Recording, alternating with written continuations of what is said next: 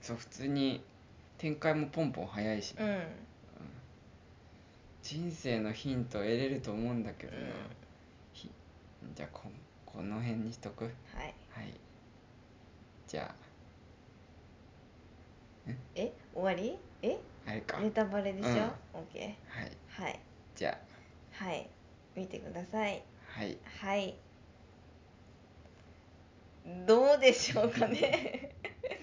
問いかけるスタイルどうでしょうかいや宝くじ買いたくなるでしょこれはなるねすぐ当たるからね10枚買って当たる当たる気がしちゃうよ、うんいやでも当たってもうん普通に働そうかそうないそとうなそうそっうて思いますよねどうですかこの映画の人たちは結局お金うんお金をいっぱいもらえる選択をしてんだけど、うん結局幸せになったかどうかっていうことよねうん、うんうん、うん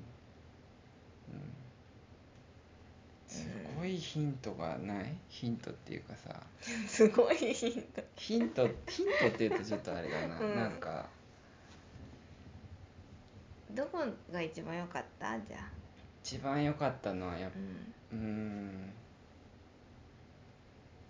どこだろうなあそこ好きなシーンは、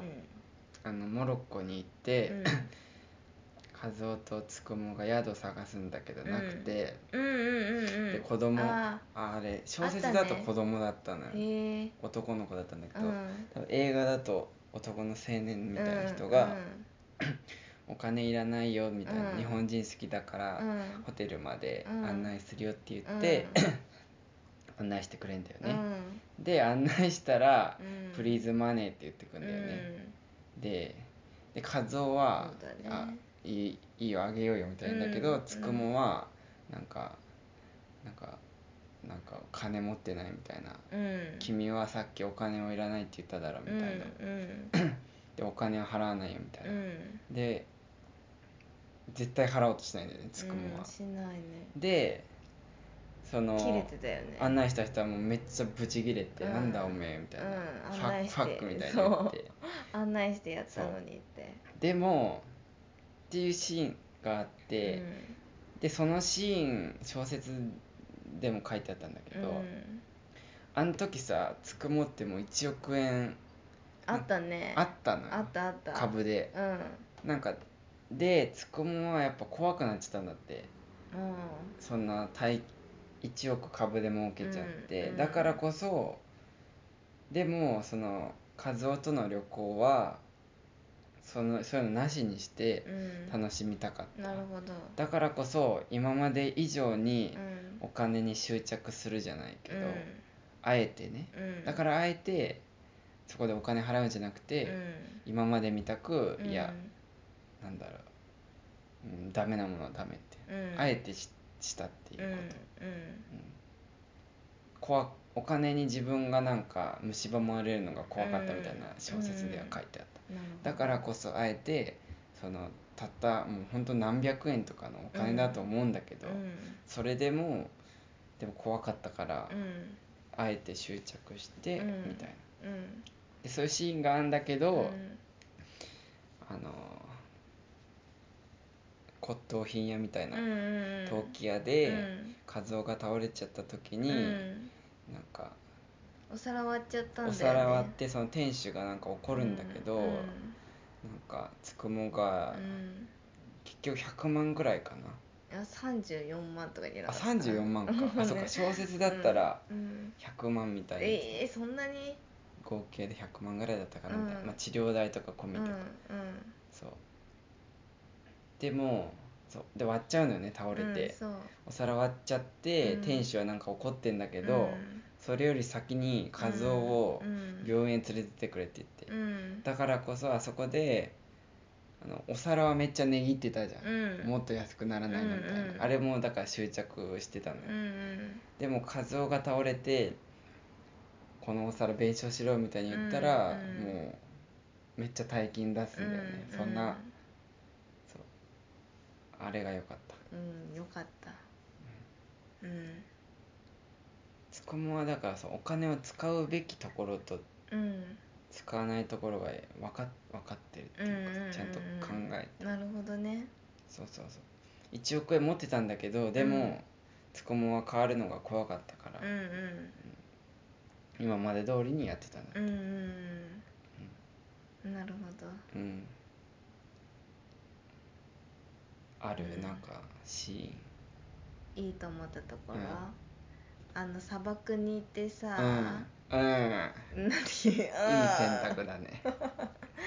砂漠に行って2人でぼーっと見た後に、うなんか話があるんだみたいな感じで言ったじゃうん、んつくもが、ん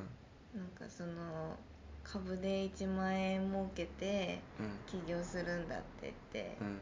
う、んなんかおお金の価値って人によってうん1億へ1万円ん1億円1億円うん、うん、株で1万円え一応1万円って言った私やっ と1億円一ね億うんそうそう、そうそうで起業するんだって言ってう、んお金の価値なんてその人によって変動するんだってうん言ってたよね、うんだからそ言ってたのお皿割ったうん割っちゃった時に34万、うん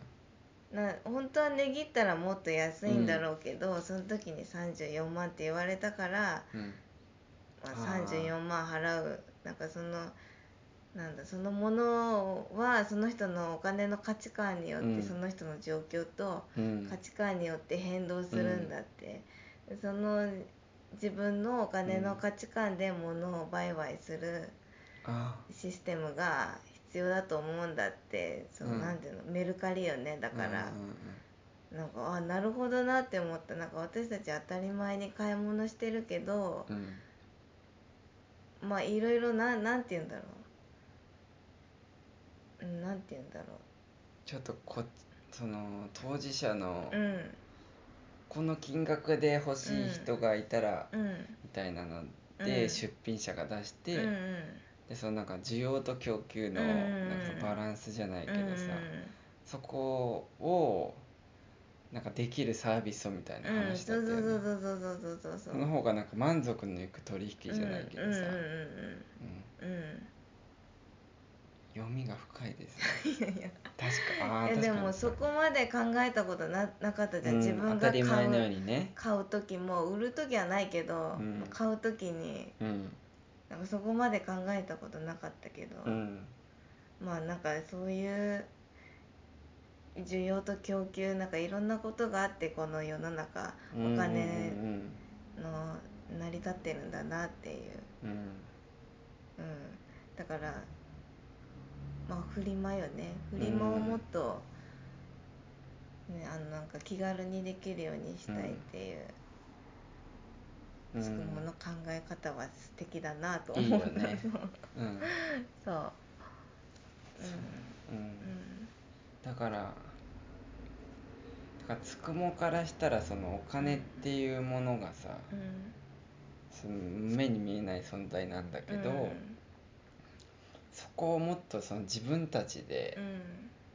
これはもういくらっていうのを自分たちがそのお金にうんなんか支配されて、うんそのまま動くんじゃなくて、うん自分たちでうんこれはいくらって決めて、うんうん、そうそうそういくらなら私は買いますっていう、うんうん多分そこ小説にも書いてあるんだけど、うんうん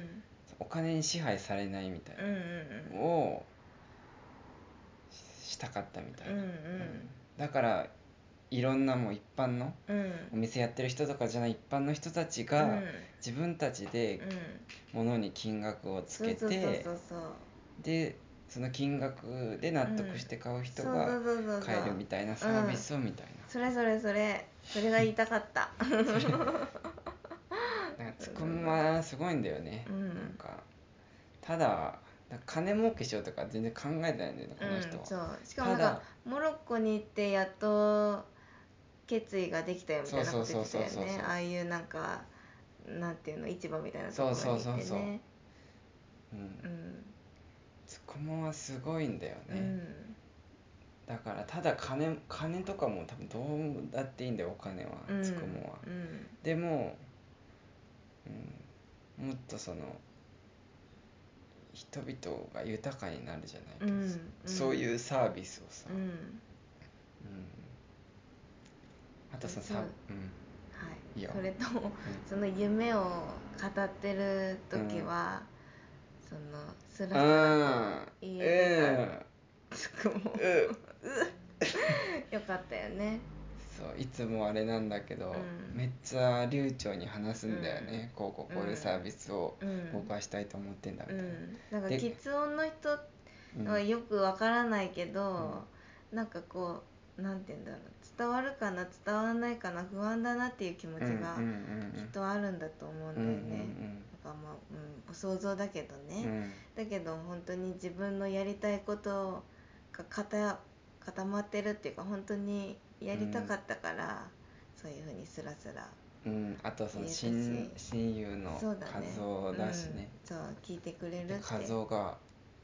つくも喋れんじゃん」みたいな、ね言ってる驚くんだよねえみ たいなうん「ぼ僕喋れてた」みたいな もう戻ってんのよねそうそうそうあれよかったね、うんうんなんかであのシーンもよかったうんでなんかちょっとさなんか1億円持ってたんかよみたいうんなちょっとギクシャクうん一瞬しなかった、してたしてたいやお前え1って億ね持ってたんかよみたいな、うんそしたらなんかつくもがさ、和夫君は僕が1億円持ってたらうんうん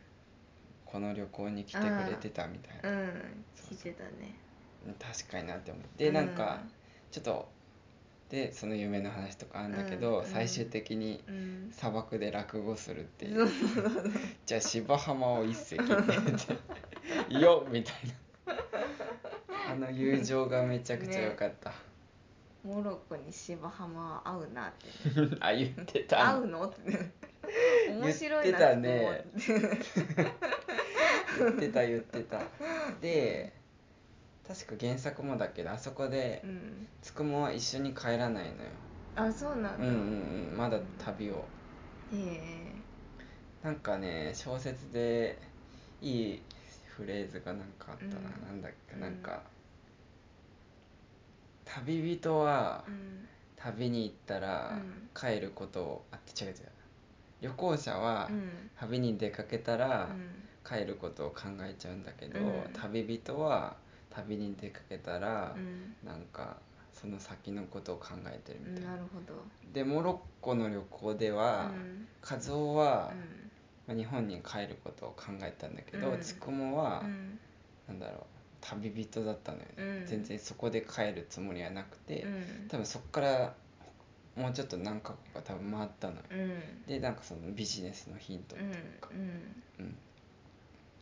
うんなるほどね最後の自転車のシーンも良かったねねだから結局その会えるんだよね電車の中でつぐもにそうそうそう結局和夫はだからし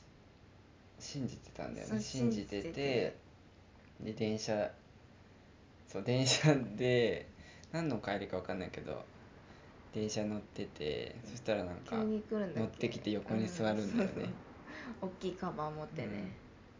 でもそこでさ和夫も問いただすわけでもなくさ、お金を握りしめてたもん戻ってきたからうそうそうなんかつくもどこにいたのよみたいな、んでも信じてたんだよね、うんでなんかお金の正体は見つかったかみたいに聞くんだけど、うんつくもが和夫君のおかげでうん残り1%が分かったよみたいあそんなこと言ってたかな出たなんか99%までは分かってたんだけど、あ言ってたねうん、残り1%が分からなかったんだけど、なうんんかうんうんよかった、うんちょっと小説も読んでほしいよ時間かかるよ小 説うんうんどこだっけかなうんうんいいうんかそっかうんうんうんセリフもなんか良かったよねセリフっていうかその言葉っていうかさうんなんか結構「あなたの家族はいくらですかみたいなああ言って藤原た竜也ねさんが聞いてきたりさそんなこと聞くいやでもでもあの人も悪い人じゃないのよ、そっかう、ん、小説見たら分かったんだけどあの人もなんかうん悪い人じゃなくて、えー、でもお金破いてたようん、こんな髪きれい言うてちょっ映画の描かれ方だと悪い人だったけど小説だと藤原さんももうなんかお金のことが嫌いになっちゃって。えでなんかでああいうセミナーを始めたのそしたらなんかすごいお金が儲かっちゃってー、ああでもなんか使い方がわからないからあお金が溜まってく一方みたいなあーそうそうあの映画だとちょっとインチキ臭いうん宗教の人になっちゃってたんだけどあ、うんだって藤原さんもなんだっけつくもの親友だったみたいなうんへ話えになってたよ、そうなんだそうそうそう和夫、うん、うんうお金ってもう怖いよねん、うん、人を怖い変えちゃうんだよねきっと、ううん、うん、だから本当にもう、まあ、競馬のシーンでもさ、ん、なんかあったじゃん1億当たったみたいなじゃあ次うん1億かけろみたいうんな、うんうんで外れたみたいな、うんうんで嘘や嘘みたいな、うんうんあれはは初めからあんたの馬券なんて買ってないみたいな、うんうん、言ってでたねお金ってそういうもんやみたいな頭の中で、うんなんかあでああるって思ったりないって思ったり